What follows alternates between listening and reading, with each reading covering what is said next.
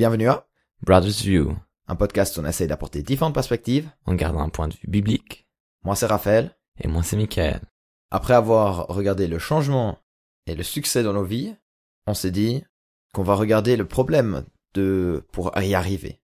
Ou le problème qui peut se passer si on essaye trop.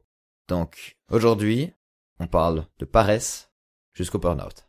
Bon, qu'est-ce que c'est déjà le burn-out? C'est en fait un surchargement de nos capacités qui fait que on n'a vraiment plus du tout envie de faire quoi que ce soit. On n'a plus de motivation pour se lever, manger quelque chose, enfin même des choses qui sont de manière habituelle, qu'on a normale, on va dire, il n'y a plus de motivation parce qu'on est ouais, parce qu'on est surchargé ainsi. Donc le concept de burn-out, c'est un concept assez nouveau, à nouveau. Donc si vous allez chercher dans la Bible pour savoir si quelqu'un avait un burn-out comme ça, ça va être difficile parce que c'est aussi ça vient aussi de la culture qu'on a surtout en Europe où on a cette pression de toujours devoir faire faire faire faire parce que si on fait pas, on perd notre temps parce que tout doit apporter quelque chose de mieux. Enfin, peut-être pas tout le monde le dit mais il y a en tout cas une pression sociale qui dit que ouais ben travail F- fait que ça soit utile pour toi, pour ta vie, pour ton futur. Et pour comme exemple, il y a cette petite histoire d'un d'un monsieur qui profite de sa vie. Donc euh, voilà, il travaille un peu et après il va dans à la maison tranquille boire un verre, profiter avec ses enfants. Voilà. Et après t'as un, un investisseur qui vient vers lui, qui dit mais votre champ là, vous devez l'utiliser. Mais pourquoi? Bah, Pour recevoir plus de sous. Mais pourquoi? Comme ça, vous pouvez après avoir plus de champs, investir encore dans des entreprises, avoir encore plus de sous, et après, ben après vous vous allez en retraite avec beaucoup d'argent. Et qu'est-ce que je fais après? Ben vous vous allez boire un verre, vous allez euh, profiter de, de passer du temps avec vos enfants. En fait, ce qu'il fait déjà, quoi. Ouais, je connais cette histoire avec des bateaux. Un pêcheur. Ouais, c'est avec un pêcheur, oui, exact. Oui, c'est avec un pêcheur. Ça, oui, oui, En je tout vois. cas, si vous l'avez vu sur Insta, ben voilà, ça vous a un peu Mhm. rappelé. Sinon, pour les autres, voilà, c'est la question pourquoi travailler? Est-ce que ça vaut la peine d'investir, de toujours travailler, d'avoir encore plus d'argent, plus de, Mhm. de tout? Est-ce que ça va nous donner un, plus de succès, plus de bonheur? Bon, ça on a déjà discuté, mais en tout cas, Où est la limite? Où est la limite? Mhm. du burn-out Tout à fait, parce que aussi, au jour au jour d'aujourd'hui, il y a toujours plus de pression sociale. On voit plein de posts où on dit il faut travailler plus, faut avoir un mor- morning routine. On se lève à 4 heures du matin, yoga, après travail, travail, travail. On rentre, on lit, et plein de choses où on surcharge le cerveau. Et il y a aussi des un travail scientifique sur ce sujet-là, psychologique, un analyse psychologique dans ce thème, où ils disent que le cerveau est beaucoup plus performant si on fait moins. C'est-à-dire qu'en gros, ce surchargement actuellement, c'est un, c'est un level, c'est pas un level up, mais un level down. Alors c'est assez intéressant de voir cette évolution de cette, de- des personnes. Mais Mhm. actuellement, on est un peu entre, on a un peu la chaise entre deux culs. Non, ça se dit pas. Ça, ça sera trop vulgaire. Euh, Déjà, c'est le cul entre deux chaises, Ah pas ouais. la chaise entre deux culs. Oh waouh Euh, Non mais on a un peu ce sujet qui vient et on veut toujours faire plus de performance, on, demande toujours plus. Et comment On dit où est la limite? Et après de l'autre côté, on a le bore out. Euh, C'est le contraire et ça se base sur une sous, une sous exigence, une exigence insuffisante à la personne, c'est-à-dire que il s'ennuie dans ce qu'il fait et ça peut aussi un peu se développer dans une dans un style de paresse. On n'a plus envie de faire quelque chose. On on stagne et on fait plus d'efforts et on on s'améliore pas. Et là aussi, on peut avoir des aspects négatifs parce qu'on s'améliore pas. On, personnellement, on a on n'a pas d'autres euh, qualités. Et ça, c'est la question. Est-ce qu'il faut s'améliorer? Est-ce qu'on est parfait comme on est maintenant? Bon, ça, on en a déjà discuté dans le changement dans nos vies. Mais, en tout cas, pour la paresse, on vient juste après. Moi, j'avais encore, tout de même, un personnage biblique, où on peut dire, lui, là, il a une idée comment se décharger. Moïse, quand il avait écouté d'abord tous les problèmes de, de tout le peuple, tout d'un coup, je crois que c'est un, un de ses amis, Aaron, ou je ne sais plus vraiment qui, mais il a dit, mais délègue ça. Mhm. Donc, c'est là, il a décidé de prendre 12 personnes, un pour chaque tribu, et puis les gens ne sont plus venus après directement vers lui, mais d'abord vers les autres personnes, et si le problème était plus grave, ben, ces personnes allaient venir avec, euh, avec le problème chez lui. Donc, c'est ainsi que il a pu se décharger et déléguer en fait son travail. Donc, on peut déléguer. C'est ça. Ouais. Mais du coup, on va quand même aller sur la paresse.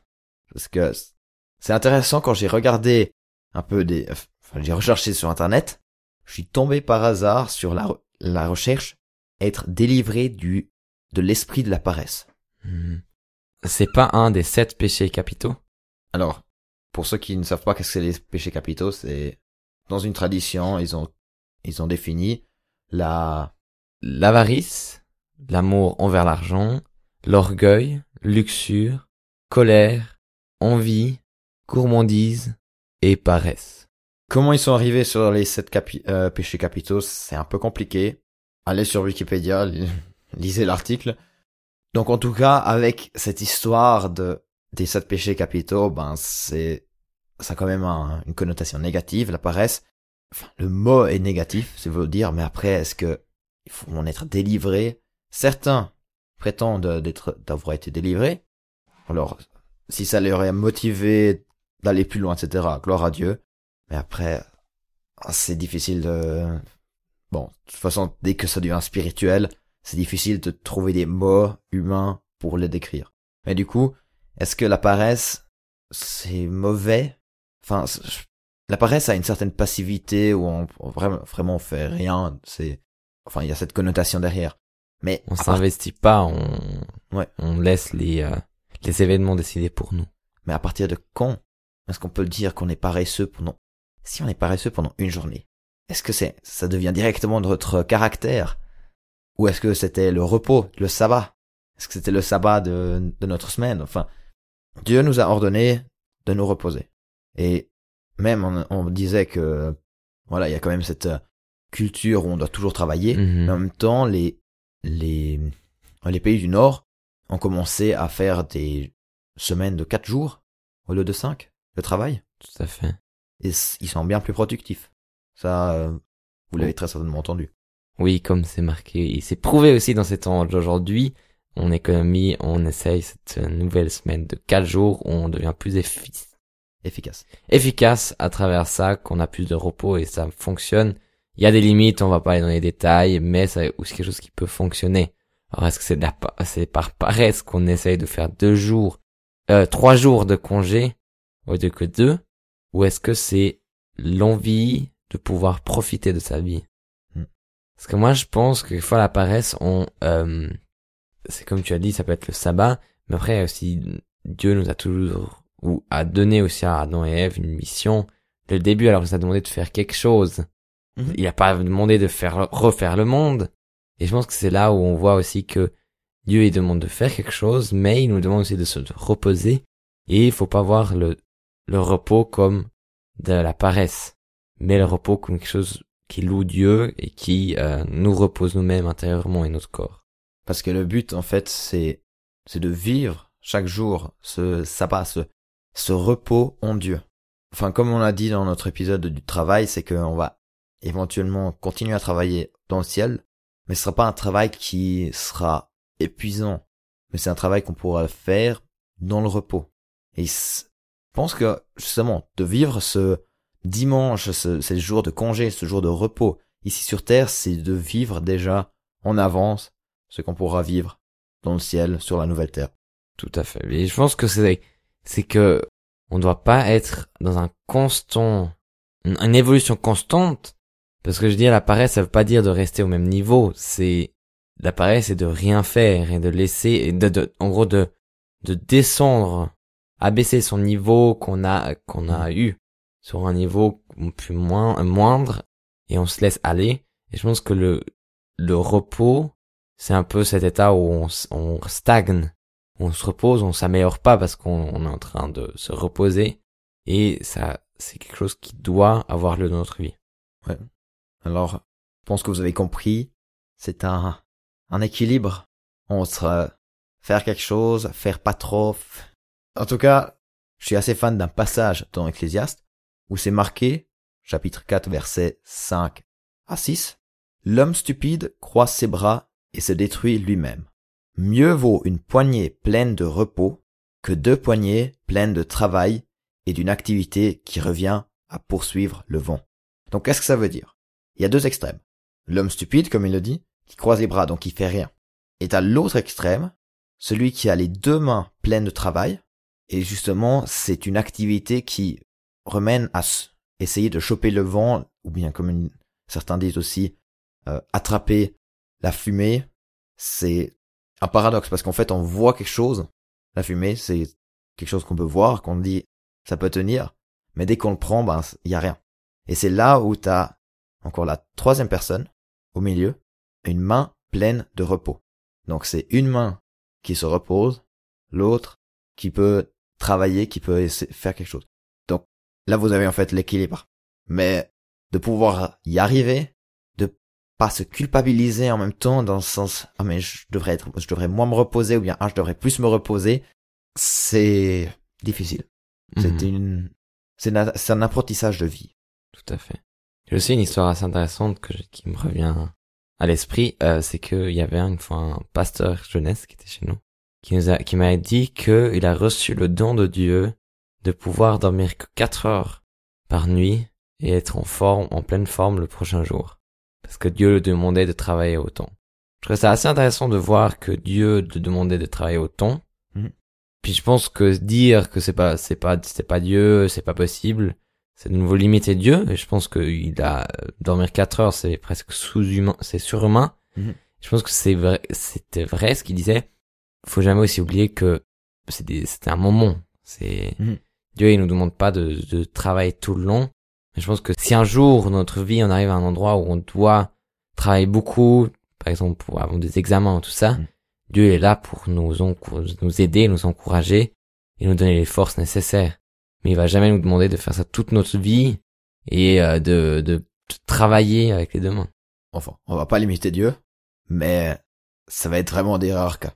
Voilà, je pense. Parce qu'il nous a quand même demandé de nous reposer. Il y a aussi ce mhm. sabbat et je pense que ce sabbat se, se vit plus la même, de la même façon que, qu'avant.